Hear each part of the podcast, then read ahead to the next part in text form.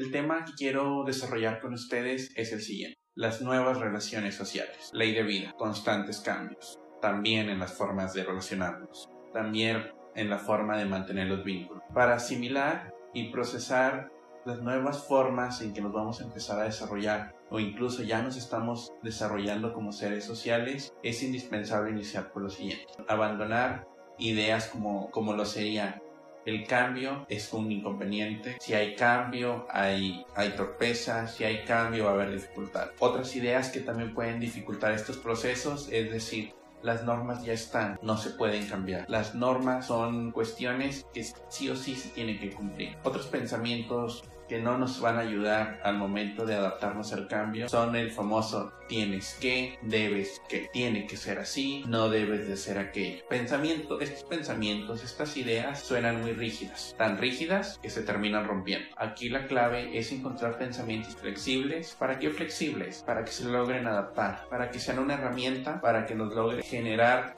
o afrontar los cambios con optimismo. También los cambios van a estar presentes de una u otra forma. Una vez que logremos tener pensamientos flexibles, vamos a poder asimilar, procesar y sobre todo desarrollarnos en diferentes circunstancias que podrán ser favorecedoras o no tan favorecedoras.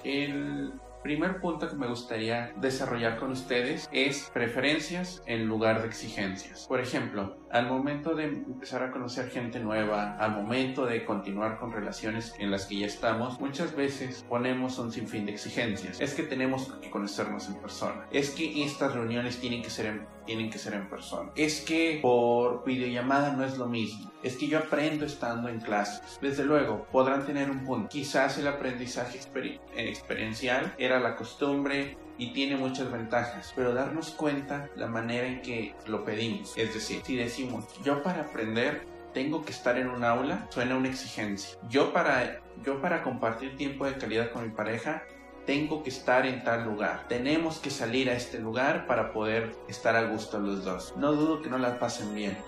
No dudo que su experiencia les dicte que es un gran momento. Sin embargo, se está planteando como una exigencia, como una ley, y por diversas circunstancias, pandemia, geográficas, restricciones de salubridad, no se puede. Por lo tanto, es importante plantearlo como preferencias. Me gustaría ir a X lado. Me gustaría que las cosas fueran de una u otra manera. Me gustaría ir a clases. Sin embargo, soy flexible y entiendo que las videollamadas van a ser una constante. ¿Qué sucede cuando nos llenamos la cabeza o los pensamientos se tornan rígidos. ¿Qué sucede cuando únicamente hablamos y nos hablamos en manera de exigencias. Por lo general, tienden a agudizarse las emociones que sentimos. Si hay algo que nos disgusta no, y nos incomoda y pensamos en términos de tengo que, debe de, ya sea para, para nosotros mismos o hacia los demás, esa irritabilidad va a ir creciendo y creciendo hasta generar un ataque de cólera, hasta generar una irritación muy constante. La teoría y la experiencia lo marcan. Si hay una emoción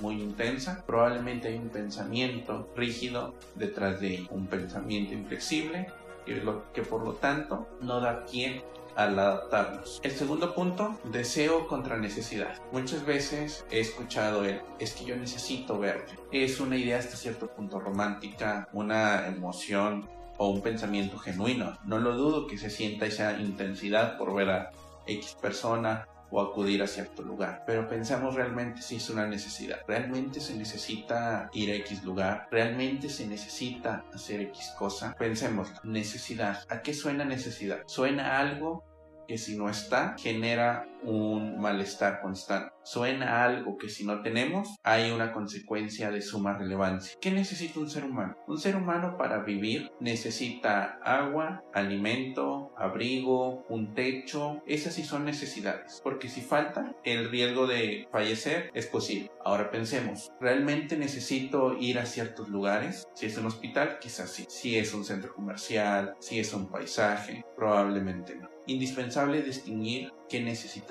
y qué no. Probablemente alguien dirá, oye, pero yo requiero ver a mi pareja, yo siento que necesito ver a mi pareja, siento que necesito ir a mi lugar de trabajo. La verdad es que no. Si algo nos demostró, nos demostró el confinamiento es que podemos estar bien a solas. Quizás con alguna que otra emoción desagradable, quizás con otra sensación incómoda, pero podemos desarrollarnos las solas. En estos momentos, o en estos ejemplos, mejor dicho, planteo la palabra deseo o me gustaría. Desearía pasar más tiempo con mi pareja. Desearía estar en mi lugar de trabajo. Eso sí es posible. Quiero, anhelo estar ahí. Los anhelos, el desear, el querer, sí es muy genuino. Por una emoción, por alguna experiencia, por lo que significa la persona o el lugar, es viable. Sin embargo, es indispensable hacer esta diferenciación. Si nos la pasamos diciendo necesito, necesito, el cuerpo se la va a creer, al grado de que cuando no no obtenemos lo que necesitamos o lo que creemos necesitar, se va a generar una emoción intensa y desagradable. En cambio, si hablamos en términos de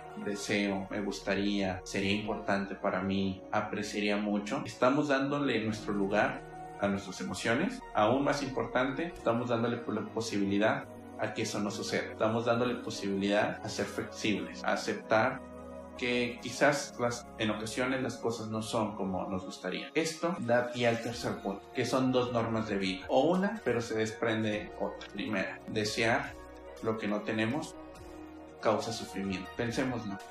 Cuando añoramos eso que perdimos, cuando añoramos eso que no sabemos si vamos a tener, en lugar de reconfortarnos, o quizás primero nos reconfortamos, pero ya después vienen un sinfín de sensaciones desagradables, suspiros que parecen cortantes, sueños que parecen imposibles, por lo tanto emoción desagradable tras emoción desagradable. Reiteremos, desear lo que no tenemos causa sufrimiento. Es que desearía ir a la escuela, es que desearía convivir más con mi familia, desearía sacar a pasear a mis abuelitos. Por algo lo sientes, no dudo que sea importante para ti, pero entre más lo desees, entre lo más lo quieras, se va a generar un sufrimiento porque es algo que no puedes tener, algo que por recomendaciones de salubridad, algo que por sentido común, algo que el contexto imposibilita. Por lo tanto, si desearnos causa sufrimiento, ¿cuál sería la contrapropuesta o algo para compensar nuestras emociones y nuestro estado, y nuestro estado de salud mental? Algo tan simple,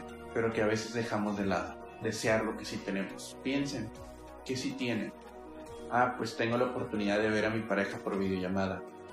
Aprecia esa videollamada con todo corazón. ¿Qué opciones si tienes? Ah, pues la de tener un chat con mi familia constante. Valora esa herramienta. Insisto, desear lo que sí tenemos. ¿Qué oportunidades tenemos a partir de la vacunación, a partir del descenso de casos. Quizás acudir al trabajo de manera esporádica, quizás ir a clases eh, de modalidad mixta. Bien, eso es, eso es lo que hay que apreciar, eso es lo que tenemos que desear. Para cerrar este espacio, me gustaría dejarle dos formas en las que podemos mejorar nuestras relaciones, dos formas en las que podemos mejorar nuestros vínculos en tiempos de confinamiento, en tiempos de pandemia. Número uno, yo le llamo el collage de la amistad. ¿En qué consiste el collage de la amistad? Un primer punto, pedirle a nuestros amigos lo que sí nos pueden dar. No lo que nosotros nos gustaría, no lo que nosotros pensamos que nos deberían de dar. Únicamente pedirles lo que nos pueden dar. Quizás haya amigos, quizás haya conocidos muy allegados que tienen familiares que están en población de riesgo. Quizás tenemos amigos que ya han sufrido de algún contagio, por lo tanto no pueden interactuar tanto con nosotros como nos gustaría. Bien, pues pidámosle lo que nos puedan dar. Quizás una llamada, quizás un mensaje de cumpleaños, quizás un meme que manden al grupo. Eso atesorémonos, atesorémoslo como lo que realmente pueden dar. Y una vez que hacemos eso con todas nuestras redes de apoyo, todas nuestras relaciones sociales, podemos conformar un collage, ir tomando cada elemento de cada amistad, irlo plasmando en una imagen mental y así nos daremos cuenta la importancia y la relevancia que tienen los diferentes vínculos que mantenemos hoy en día. E insisto, han cambiado mucho. Pasamos de ver un amigo cinco días en la universidad a la semana a verlo dos veces al mes. Sí, han cambiado. Sí, sería bello que, que se mantuviera igual, pero como se los dije al principio del video, ley de vida los cambios son constantes. Nuestras relaciones sociales han cambiado. El collage de la amistad es una manera de apreciarlas o reenfocar los diferentes componentes que nos aportan. Un segundo punto para mejorar las relaciones pueden ser desde las familiares hasta las laborales, noviazgo, comunidad, es sugerencias en lugar de obligaciones. Si algo no nos gusta, si nos gustaría que algo fuera diferente, sugerirlo, no obligar. Obligar muchas veces se requiere fuerza, se requiere esa connotación negativa que se le da a las cosas, se requiere presión. Esas cositas tienden a romper aún más el vínculo. Sugerencias en lugar de obligaciones. Se trata de dar nuestro punto de vista de una manera directa, empática y en un tono donde se pueda llegar a un arreglo. Quizás no me gusta la forma en que es mi hermano, quizás no me gusta la forma en que se está comportando un compañero del trabajo. Bien, hacerle sugerencias. Oye, sería importante para mí que esto lo hiciera diferente. Oye, esta situación no me está agradando. ¿Qué podemos hacer para mejorarlo? Quizás te siento muy distante. Siento que, nuestra, que nuestra relación viene a menos. Por favor, hagamos un esfuerzo para cambiar. No, que, no intentar obligar, no intentar demandar algo que quizás la otra persona no lo considera, algo que quizás la otra persona no puede hacerlo. Porque hay que recordar, los cambios son difíciles para todos. Los cambios los procesamos de diferente forma. Habrá quien pueda hacerlo de una manera muy rígida, habrá quien pueda hacerlo de una manera más flexible. Y es importante aceptar, teniendo en consideración una cosa. La flexibilidad nos va a dar más posibilidades y oportunidades de adaptarnos de mejor manera. Muchas gracias por acompañarme el día de hoy. Si les gustó, denle like, comenten y suscríbanse. Y síganos en todas nuestras redes sociales. Hasta la próxima.